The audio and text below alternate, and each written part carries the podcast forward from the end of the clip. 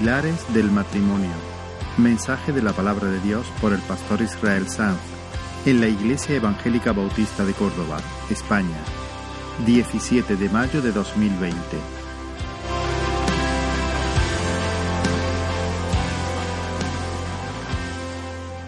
Buenos días, hermanos.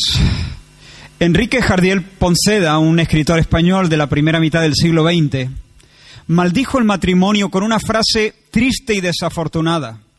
Él dijo, patrimonio es un conjunto de bienes, matrimonio un conjunto de males. Por su parte, Woody Allen, actor, escritor y di director estadounidense, mostró lo que piensa del matrimonio con una frase corta, ingeniosa y lamentable, que incluso se ha impreso en camisetas como leyenda, que dice, unos se casan por la iglesia, otros por idiotas. Y la siguiente cita es anónima. Y dice, cuando una pareja de recién casados sonríe, todo, todo el mundo sabe por qué. Cuando una pareja de 10 años de casado sonríe, todo el mundo se pregunta por qué. Es una tragedia, hermanos, que en la televisión, el cine, la música, la literatura actual, casi todas las historias de amor llenas de emoción, frescura, vida, romanticismo, pasión y alegría entre un hombre y una mujer son extramatrimoniales. El mundo ve gloria en el amor, pero no en el matrimonio. Desde todos los ángulos se nos transmite la idea de que las mieles del amor romántico están reservadas para los novios y los amantes, no para los esposos. Para los esposos quedan los tonos grises del aburrimiento. Y tal vez algunos digan, bueno, por algo será. ¿Acaso no es cierto que una enorme cantidad de matrimonios dan pena? Bueno, sí, es verdad. Pero eso es la consecuencia de haber entrado a ese territorio sagrado sin conocer su diseño ni las estipulaciones divinas que, que, lo rigen. Si usas pegamento instantáneo Loctite Superglue Ultra para fijar tus pestañas, no maldigas el pegamento si luego tienes que afeitarte los párpados para volver a abrir los ojos. No es culpa del producto, tú tienes la culpa. Loctite no ha sido pensado para fijar pestañas, sino para sellar superficie. Es un potente adhesivo y es tu responsabilidad entender su naturaleza, su función y su modo de empleo. Muchos que maldicen el matrimonio lo hacen porque entraron a él sin entender su naturaleza, ni su propósito, ni las columnas sobre las que descansa. Han ignorado y violado sus principios y por supuesto han cosechado dolor. Tal vez hay personas que escuchan este mensaje para quienes el matrimonio se les ha convertido en un pantano, un valle donde se está muriendo la risa, donde está creciendo la frustración y el hastío. Pero hay gloria en el matrimonio. El matrimonio es una tierra bendita por Dios y con el mensaje de hoy lo que quiero hacer es luchar a favor del matrimonio, muy especialmente en favor de nuestros matrimonios y de los que habrán de formarse en los próximos años mi intención es declarar eh, durante los próximos minutos algunos de los pilares del matrimonio, de los grandes principios que lo sustentan. Y para ello debemos acudir, por supuesto, a los planes del diseñador del matrimonio. No necesitamos una legión de opinadores, ni datos y terapias innovadoras y estadísticas, ni la incesante especulación de los expertos. Necesitamos la palabra profética más segura, la voz de Dios. Y por eso acudimos a la escritura. Vamos a leer entonces nuestro texto que se encuentra en Génesis capítulo 2, versículos del 22 al 25. Génesis 2 del 22 al 25. Y dice la palabra del Señor, y de la costilla que Jehová Dios tomó del hombre, hizo una mujer y la trajo al hombre. Dijo entonces Adán, esto es ahora hueso de mis huesos y carne de mi carne. Esta será llamada varona porque del varón fue tomada. Por tanto dejará el hombre a su padre y a su madre y se unirá a su mujer y serán una sola carne. Y estaban ambos desnudos, Adán y su mujer, y no se avergonzaban. Vamos a orar un momento. Señor, te rogamos que nos asistas, que nos ayudes que por tu Espíritu Santo nos atraigas a ti, abra nuestros ojos, ensanche nuestro entendimiento para que nosotros podamos correr en el camino de tus testimonios. Alúmbranos, Señor, haznos bien. Sálvanos, Señor, de mentiras. Libra nuestras vidas. Trae salud a nuestras almas, a nuestros matrimonios, en el nombre de Jesús. Amén Amén. En los últimos mensajes de esta serie hemos considerado la belleza de la complementariedad de los sexos, especialmente en el contexto del matrimonio. Dios nos ha creado en dos versiones claramente diferenciadas y complementarias. Su intención es que así como en Dios hay unidad, igualdad y amor en la pluralidad de personas, y en la diversidad de funciones en el seno de la Trinidad, también en nosotros, que somos su imagen, pueda haber armonía, unidad, entrega, compañerismo, igualdad en valor y dignidad dentro de una pluralidad de personas con roles diferentes. En mensajes anteriores ya hemos establecido verdades fundamentales del matrimonio. Dijimos que no es una convención humana, sino una institución divina que encierra un gran misterio, por cuanto tiene que ver con Cristo y con la iglesia. Dios lo diseñó, el matrimonio, para pintar un cuadro. No es un fin en sí mismo, es en realidad una imagen. Así como el hombre y la mujer son imagen de Dios, el matrimonio es imagen de la más grande de las historias de amor, la historia real, la historia épica de la iglesia prometida y su príncipe salvador. Adán apunta a alguien mayor que Adán y Eva señala a alguien mayor que Eva. Y en esa sagrada institución los rasgos de la masculinidad y la feminidad juegan un papel fundamental. No son intercambiables. El varón, por el hecho de serlo, representa a Cristo y hay expectativas singulares con respecto a su conducta. La mujer, por su parte, representa a la iglesia y por diseño tiene un papel distinto al del esposo y debe actuar de un modo diferente. Ambos géneros portan la imagen de Dios en el mismo grado, pero muestran su gloria, la gloria de Dios, y le representan de un modo distinto. Para que el matrimonio sea hermoso, la masculinidad y la feminidad deben lucir sus rasgos singulares y armonizarse, equilibrarse, compensarse, conjugarse. Es decir, masculinidad y feminidad son complementarias. Dijimos que ser hombre no tiene nada que ver con tener músculos y, ver fútbol y con tener las lágrimas y afeitarse. El meollo de la hombría, la esencia de la masculinidad, es una disposición íntima de asumir la responsabilidad principal de proveer dirección, recursos y protección. El hombre verdaderamente masculino sentirá la responsabilidad de servir, no dominar, servir. Servir guiando, proveyendo y protegiendo. Y esto no por ser mejor o más capaz, sino por el hecho de ser hombre, porque representa a Cristo y eso es lo que Cristo hace como cabeza y salvador de su iglesia. La masculinidad no responde a convenciones sociales, no es un arreglo heteropatriarcal, sino una especie de código de honor, incardinado en las entrañas y trasciende los siglos y las culturas. Por otra parte, ser mujer no es vestir de rosa, eso es cultural, es circunstancial, está sujeto al cambio. La esencia de una auténtica feminidad es algo que precede la cultura, algo que precede las normas sociales. Es una especie de instinto escrito por Dios en el alma de una mujer, una disposición de recibir, honrar y apoyar de forma feliz, inteligente y voluntaria el liderazgo de los hombres. Y así es como masculinidad y feminidad deben danzar, no competir, deben danzar en el escenario de la vida. Si los contornos de la masculinidad y la feminidad se desdibujan, no vamos a saber definirnos. Adán era un hombre, pero no pudo entenderse a sí mismo hasta que Eva entró en escena. La masculinidad y la feminidad se comprenden al contrastarse frente a frente. Y si los profetas de la ideología de género tienen éxito en su proyecto de, construcción, dejarán tras de sí una generación perdida en una tierra de sombras, con un montón de preguntas íntimas y básicas que no, que no podrán responder. En base al texto que hemos leído, queremos considerar al menos siete pilares fundamentales del matrimonio. En este mensaje vamos a abordar los cuatro primeros y dejaremos el resto para otra semana. Y si ignoras estas verdades o las violentas, el edificio entero se va a venir abajo sobre tu cabeza y vendrás a formar parte de los matrimonios en ruinas. Pero si las abrazas y las honras, conocerás la bendición de Dios. No he dicho que tu vida será coser y cantar, he dicho que conocerás la bendición de Dios.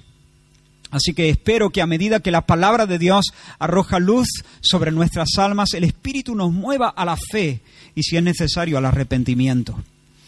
El primer pilar que quisiera señalar es que el matrimonio es una institución heterosexual. No admite ningún vínculo entre personas de un mismo sexo. Según la Biblia, para que un matrimonio sea verdaderamente un matrimonio, los cónyuges deben ser un hombre y una mujer, nacidos como hombre y mujer y autopercibiéndose así, como hombre y como mujer. Estos son los términos. Y de la costilla que Jehová Dios tomó del hombre, hizo una mujer y la trajo al hombre. Ahora, ¿por qué Dios hizo a la mujer? En palabras del mismo Dios, porque no es bueno que el hombre esté solo. Pero ¿por qué no es bueno que el hombre esté solo? ¿Será porque su vida en soledad es triste y aburrida? No, ya lo hemos dicho en otras ocasiones. La idea que el relato quiere transmitir es que el hombre sin la mujer está a medias, incompleto. No es adecuado para la misión que Dios le encarga. Necesita que alguien lo complemente, alguien que sea igual pero distinto, para que así supla sus carencias. La manera en que el Señor creó a Eva señala que ella no es ni otro animal ni otro hombre. Si Dios le hubiera traído un animal, Adán tendría mascota, pero seguiría estando solo. Si Dios le hubiera traído otro hombre, Adán seguiría siendo incompleto. Seguiría siendo una media naranja sin su otra mitad. Ambos podrían, ambos hombres digo, podrían disfrutar de una amistad muy preciosa, pero lo que Adán necesitaba no era compañía, era ayuda. Si el matrimonio fuese solamente un espacio donde las personas se dan amistad y compañía, tal vez podríamos considerar el matrimonio homosexual como una posibilidad.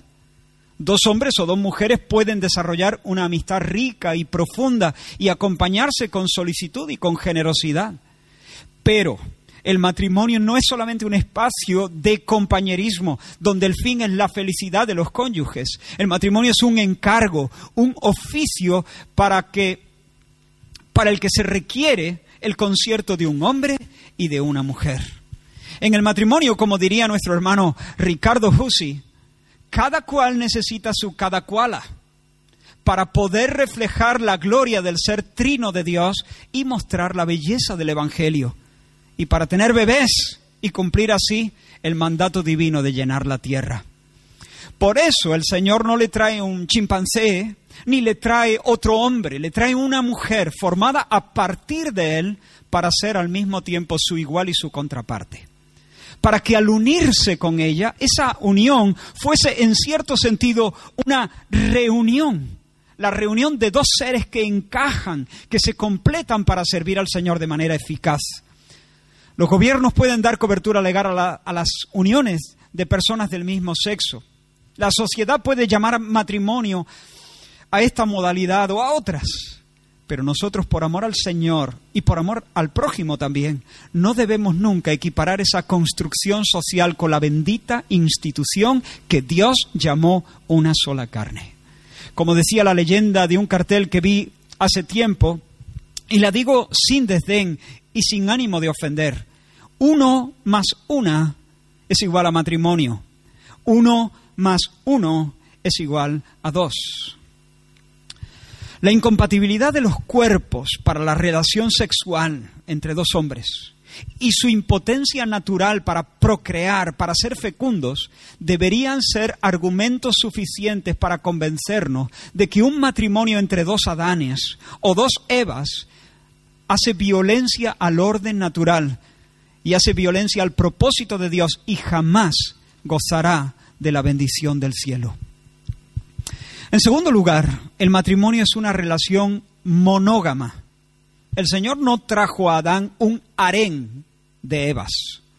El texto no dice dejará el hombre a su padre y a su madre y se unirá a sus mujeres. No, un hombre para una mujer, una mujer para un hombre ligados en una relación exclusiva, no una comuna hippie de amor libre y relaciones abiertas. La poligamia atenta contra la naturaleza y el propósito del matrimonio. ya sea en su modalidad de poliginia, donde un hombre está vinculado al mismo tiempo con varias mujeres, o la modalidad de poliandria, donde una mujer tiene simultáneamente varios esposos. Sí, es cierto que en el Antiguo Testamento encontramos algunos siervos de Dios, piadosos, casados con dos o con más mujeres. Por ejemplo, el patriarca Jacob, quien se casó con dos hermanas, Raquel y Lea. O el rey David, que tuvo más de dos. O su hijo Salomón, que batió todos los récords. Ahora, ¿qué podemos decir a eso? Pues que pecaron. Pecaron, erraron el blanco, violaron la naturaleza de la alianza matrimonial y pusieron en peligro la salud de sus propias casas. No estoy diciendo que pecaron conscientemente. No estoy diciendo que pecaron intencionalmente, no estoy diciendo que Jacob o David fuesen rebeldes, pero sí estoy diciendo que por ignorancia vivieron en desorden en ese aspecto particular de sus vidas. Se dejaron influir por la cultura. El mundo con sus valores, con sus arreglos, les cegó. Y Dios, en su paciencia, por causa de la dureza de corazón del ser humano, toleró, toleró temporalmente esta perversión.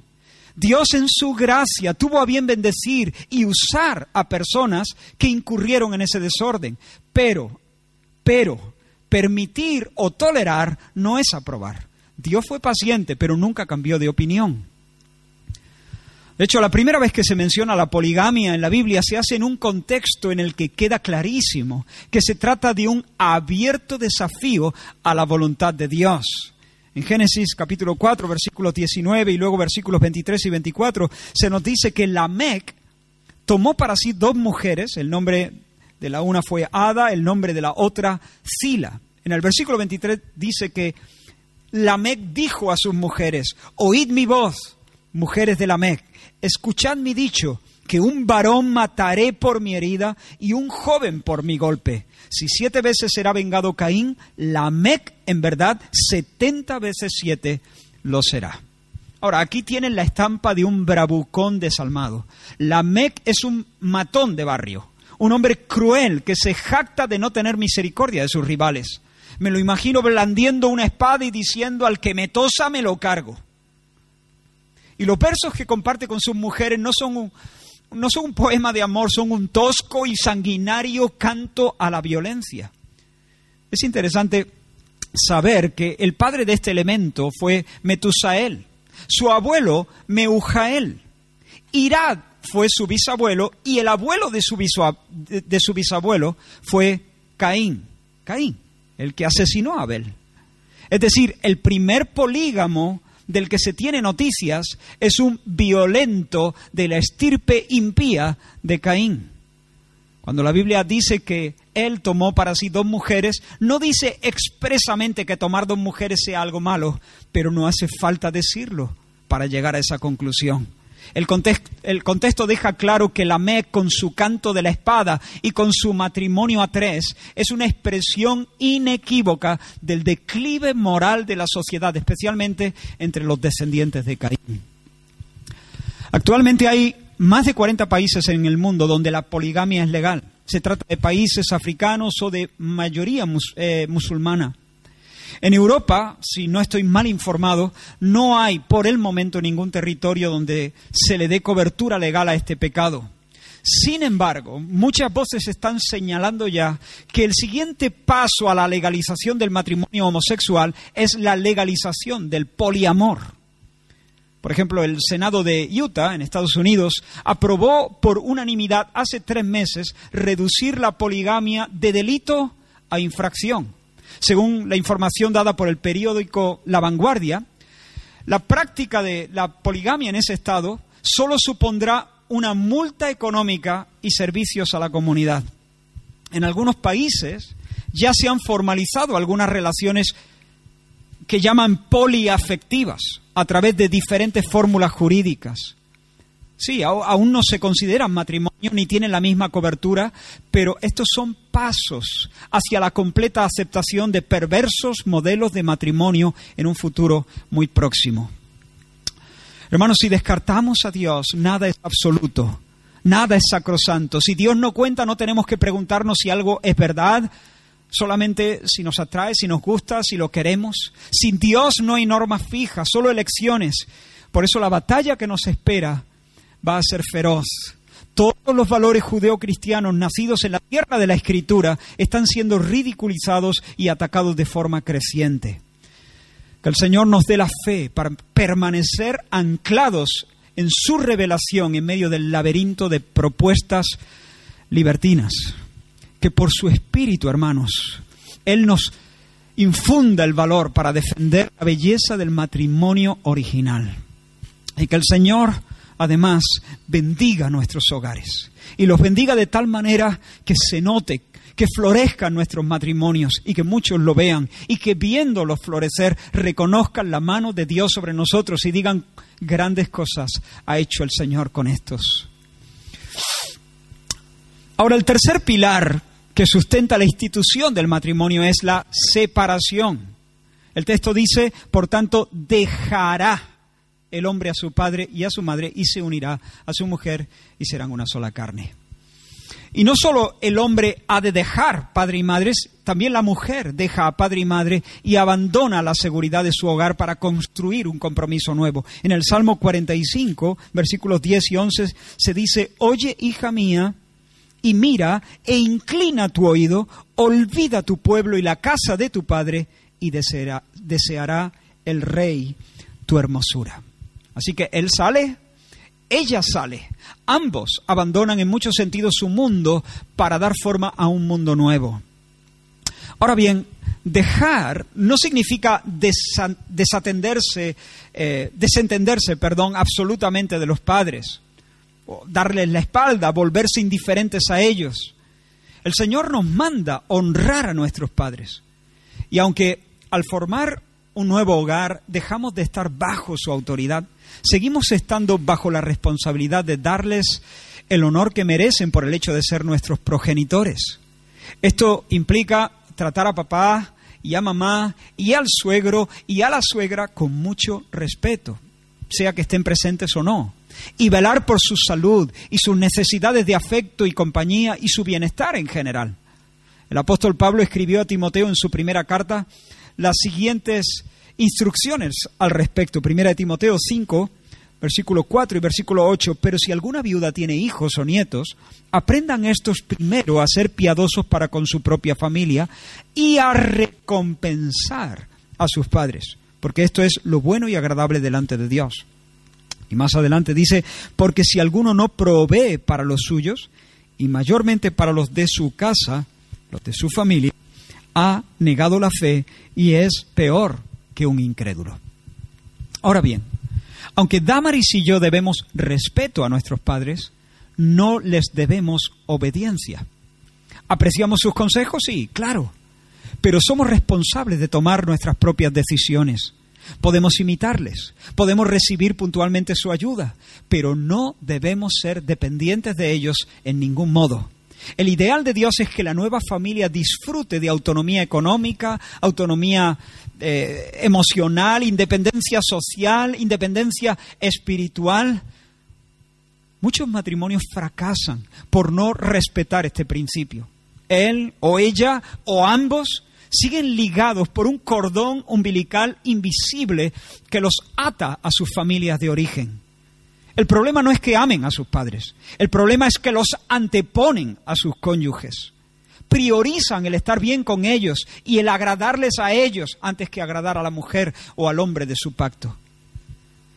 Yo admiro el celo que Rafael de León, el poeta sevillano de la generación del 27, expresaba por la figura de la madre en su famoso poema titulado Glosa a la Soleá. Pero hay versos en ese poema que denotan que el protagonista no ha entendido el matrimonio y está recorriendo esa senda con las prioridades cambiadas. El poema, el poema arranca así.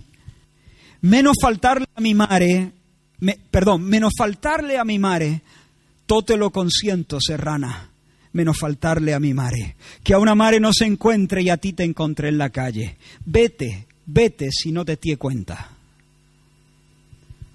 Vale, de acuerdo. A una madre no se encuentra. Más adelante dice, madre no hay más que una. Y yo firmo eso. Estoy de acuerdo, madre no hay más que una.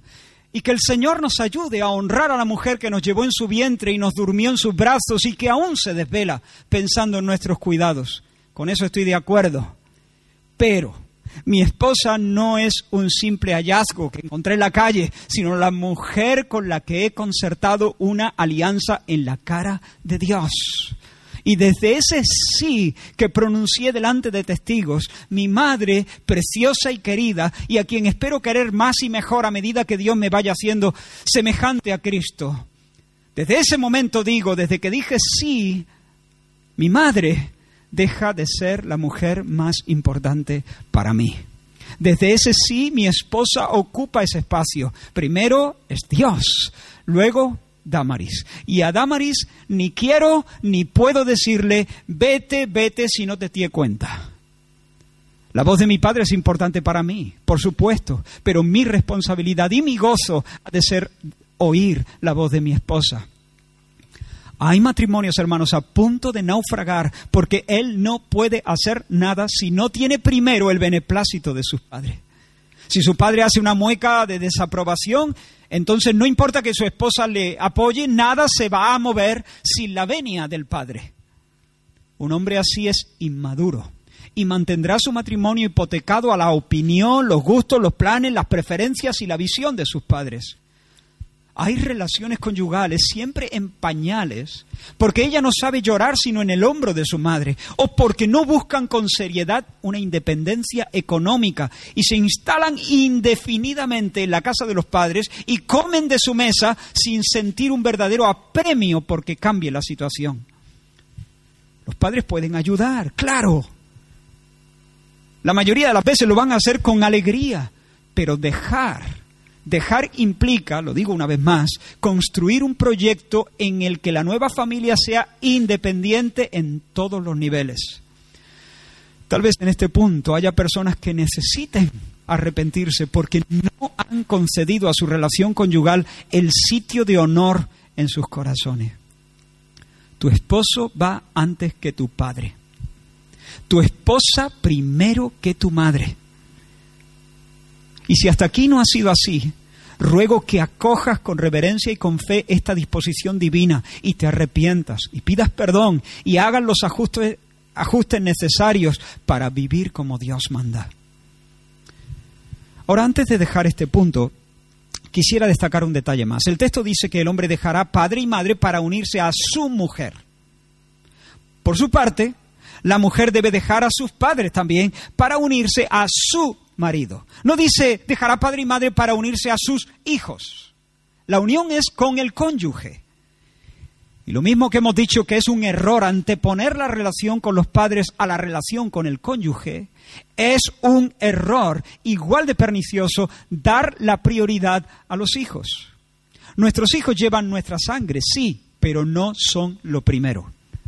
La relación una sola carne con nuestro cónyuge es la relación más básica, el vínculo más fuerte y el compromiso que debe gozar de prioridad en nuestros corazones y nuestras y debe tener nuestras atenciones y nuestra completa lealtad después de nuestra relación única con Dios.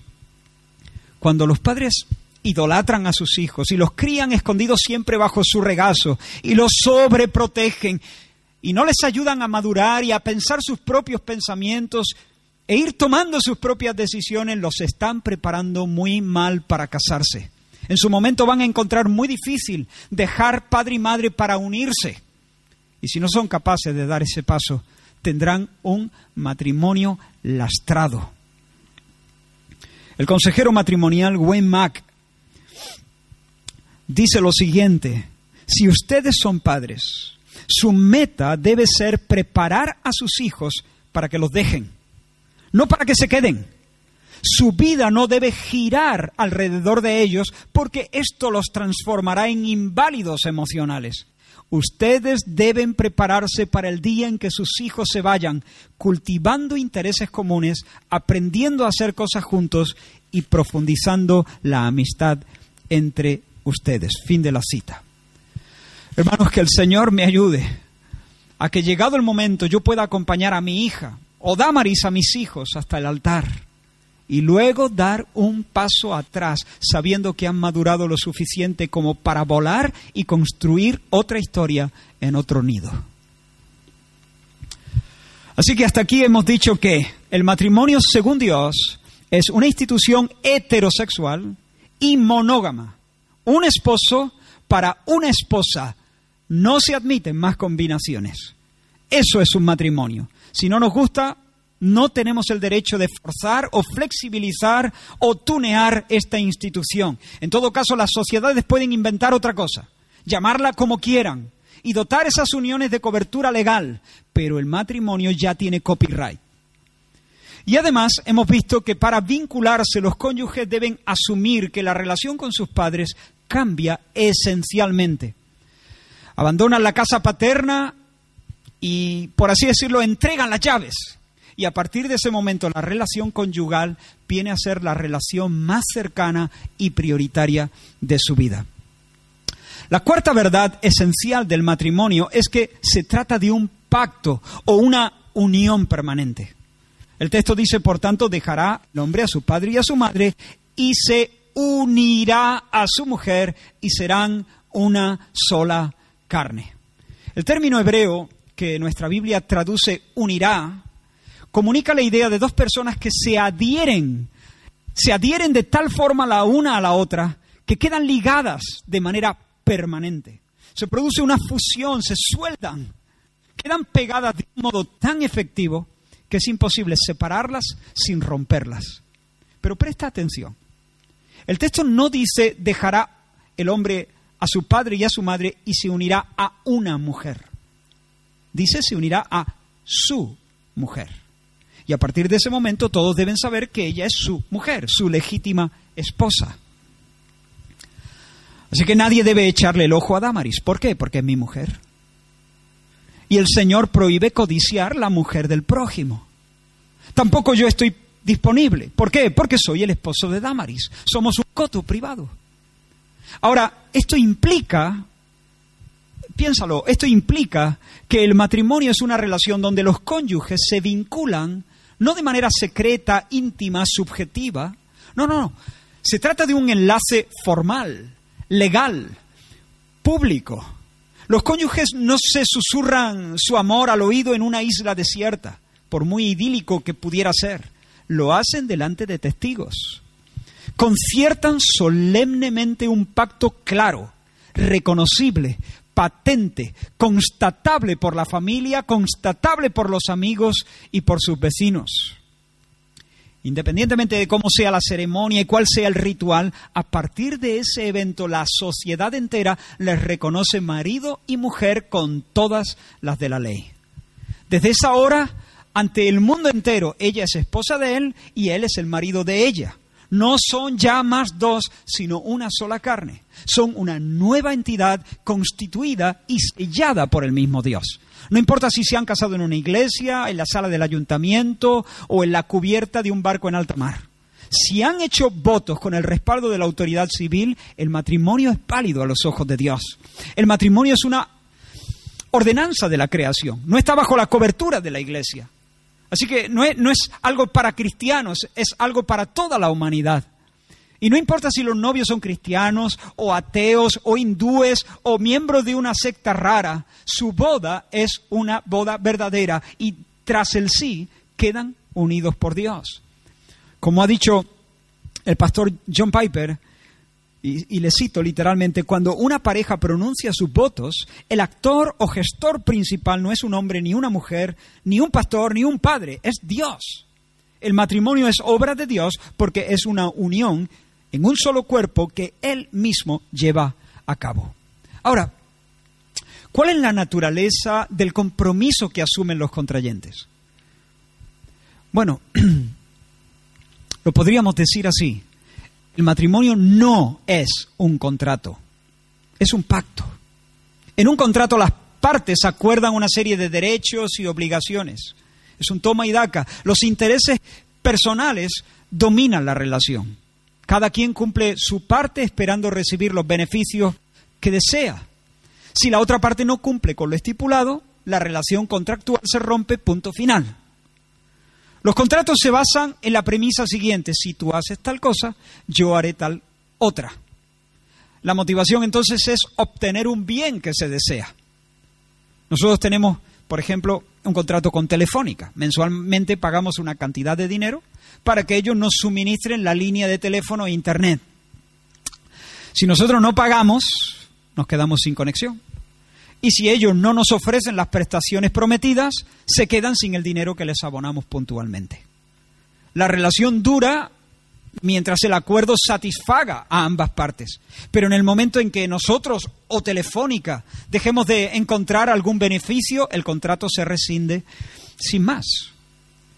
Pero hermanos, el matrimonio es esencialmente diferente. No es un contrato, es un pacto. Dios, hablando de su relación con su pueblo bajo la imagen del matrimonio, se expresa de la siguiente manera en Ezequiel y en Malaquías. En Ezequiel, capítulo 16, versículo 8 dice, y pasé yo otra vez junto a ti, hablando Dios al pueblo, y te miré, y he aquí que tu tiempo era tiempo de amores, y extendí mi manto sobre ti, y cubrí tu desnudez, y te di juramento, y entré en pacto contigo, dice el Señor, y fuiste mía. Y por medio del profeta Malaquías condena el divorcio con estas palabras. Malaquías 2.14, Jehová ha atestiguado entre ti y la mujer de tu juventud contra la cual has sido desleal, siendo ella tu compañera y la mujer de tu pacto de tu pacto. Así que no es un contrato donde prima el interés, es un pacto. El Señor me ha concedido el honor y, la alegría de oficiar un buen número de bodas. En el momento cumbre de la ceremonia, le pido a los novios que se pongan en pie y luego en presencia de todos los presentes me dirijo a él y le digo algo como lo siguiente, fulanito, ¿quieres tomar a esta mujer como legítima esposa y vivir con ella de acuerdo a lo ordenado por Dios? ¿Prometes amarla, honrarla, cuidarla en todo tiempo, en la salud, en la enfermedad, en días de bonanza, en días de escasez, sea que mejore tu situación, sea que empeore tu situación? ¿Prometes renunciando a todas las demás que te vas a conservar solo para ella hasta que la muerte os separe? Si su respuesta es, mm, depende, en principio sí, ya veremos, si esa es su respuesta, no hay boda. ¿Te das cuenta? Yo no le pregunto si promete amarla mientras ella sea amable. La pregunta es si promete amarla pase lo que pase. En un pacto, el interés personal queda relegado los cónyuges no ven su relación como algo que les interesa, sino como un espacio donde se entregan sin reservas, al 100%. Pase lo que pase, toda la carne estará puesta en el asador. Los cónyuges están allí no pensando en lo que van a obtener, sino en lo que van a entregar están dispuestos a renunciar, a ceder, a darse a sí mismos como un regalo, a invertir todas sus fuerzas hoy y mañana hasta que la muerte los separe. Por eso no les importa firmar un papel ante la sociedad, representada por una autoridad civil, por un pastor que funge como autoridad civil. Los papeles, los papeles, la firma, esa es la prueba fehaciente de que el amor que se profesa es firme en su intención y un acto radical de entrega. En realidad los votos no son una declaración del amor que los novios se tienen en ese mismo momento. Eso ya se supone, ya sabemos que hoy, en ese mismo momento, se aman. Los votos son la promesa de que se amarán en el futuro sin saber lo que el futuro les depara. No intercambian promesas para decir nos queremos, eso ya lo sabemos, Intercambian promesas para decir, nos querremos, nos querremos mañana. Algunos dicen, yo no necesito un papel para amarte. Vale, vale. Pero si tu amor merece ese nombre, no solo no te importará firmarlo ante testigos, sino que estarás deseando de hacerlo de todo corazón. Si amas de verdad, si no estás buscando únicamente seguridad económica o el placer sexual o las bendiciones de la vida compartida o la alegría de tener hijos, si amas de verdad, sin estar centrado en ti, en tus necesidades, en tus deseos, en tus sueños, entonces estarás deseoso de decir a los cuatro vientos, delante de Dios y de los hombres, con la ayuda de Dios te amaré mañana. Aparezca quien aparezca, renuncio a todas las demás, renuncio a todos los demás, ¿dónde hay que firmar? Si enfermas y te vuelves melancólica, o se agría tu carácter y dejas de reír, o cambia tu figura y pierdes tu atractivo, prometo amarte, honrarte y cuidarte. Prometo vivir contigo de acuerdo a lo ordenado con Dios y conservarme solo para ti hasta el final. Ese es el lenguaje de un pacto. Muchos entran a la tierra del matrimonio con una mentalidad de, de contrato y cuando ven al cónyuge recular y faltar a sus responsabilidades, cuando calculan que están dando más de lo que en realidad están recibiendo, dejan de entregarse, dejan de darlo todo, comienzan a racanear también. Si ella no satisface sus deseos, entonces él se desconecta emocionalmente. Si él se desconecta emocionalmente, ella entonces no hace un esfuerzo por satisfacer sus deseos. Ambos dan muestras de tener mentalidad de consumidor y por ese motivo su matrimonio está herido de muerte. Esa actitud trae desconfianza, manipulación, engaño, simulación, desilusiones, sobornos, rencores, angustia, dolor. No, hermanos, el matrimonio no es como el contrato con Telefónica. Es una alianza profunda, personal, íntima, incondicional y permanente. En el matrimonio todo se fusiona, se fusionan las almas, los pensamientos, los caminos. Él y ella ya no son dos personas independientes, son uno, uno socialmente, económicamente, emocionalmente, intelectualmente, espiritualmente y en el acto sexual se funden también físicamente, se funden los cuerpos. Este encuentro íntimo, es la culminación, es la celebración, es la confirmación, es la íntima expresión de la unidad que Dios ha establecido entre ellos y que ahora disfrutan. La intimidad sexual es una hermosa recreación física de una unidad multifacética.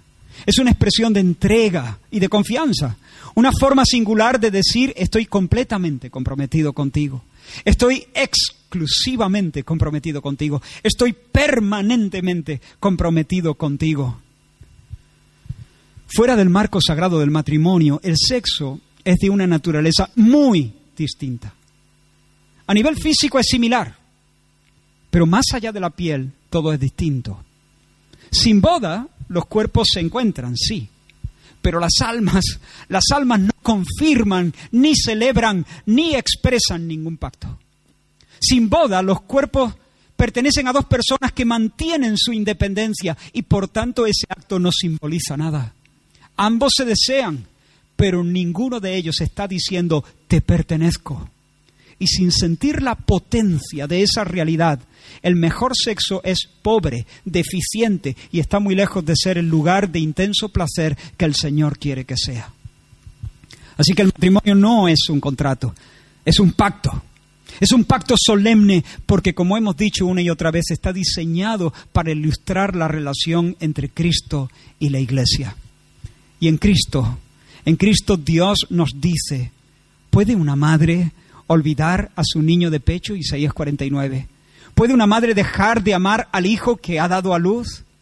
Pues aunque ella olvidara a su hijo, yo no te olvidaré. Te llevo grabada en las palmas de mis manos. Te llevo tatuada en las palmas de mis manos, le dice Dios a su pueblo. Te he puesto como un sello en mi corazón, te he puesto como una marca en mi brazo.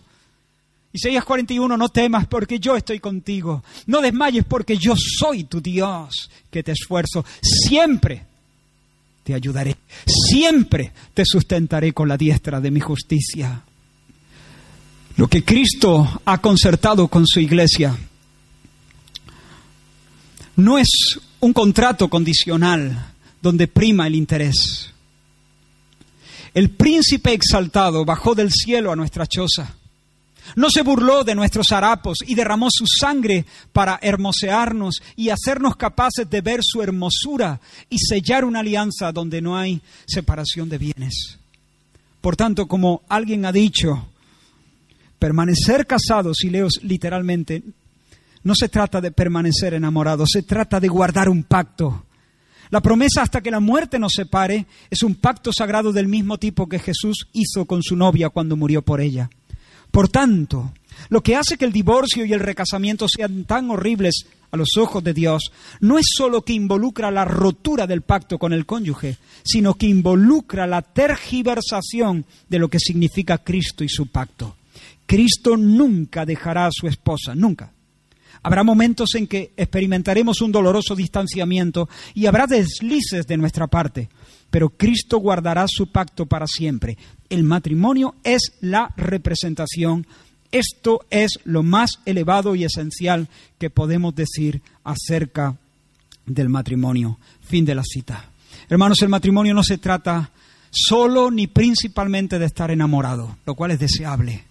Se trata sobre todo de decir la verdad con nuestras vidas acerca de Dios y su pacto en Cristo. Consiste en mostrar en el día a día la gloria del Evangelio. Muchos esposos están frustrados con su matrimonio. No les ha funcionado y están profundamente desilusionados. Pero lo cierto es que están naufragando porque han violado algunos principios fundamentales de esa institución. El matrimonio, repito, es una relación exclusiva entre un hombre y una mujer, una institución creada por Dios para reflejar la belleza de la relación entre Cristo y la Iglesia y la gloria del Evangelio. Antes de unirse, los cónyuges tienen que cortar el cordón umbilical que les une a sus padres. Sin dejar padre y madre no se puede construir un nuevo hogar que goce de salud y el matrimonio, por último, no es un acuerdo donde cada quien pone el 50%, es un pacto, donde él y ella se vinculan y se comprometen al 100% sin reservas. Hermanos, que el Señor alumbre nuestro entendimiento. Que el Señor desmonte las mentiras que nos esclavizan. Que el Señor nos conceda un verdadero arrepentimiento. Que el Señor os bendiga.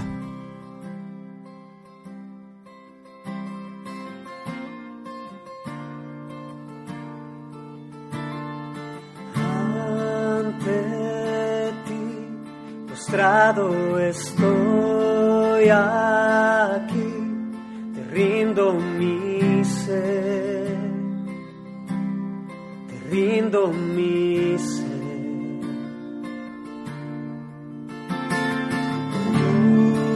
Amor, atráeme, Señor, vengo a tus pies, vengo a tus.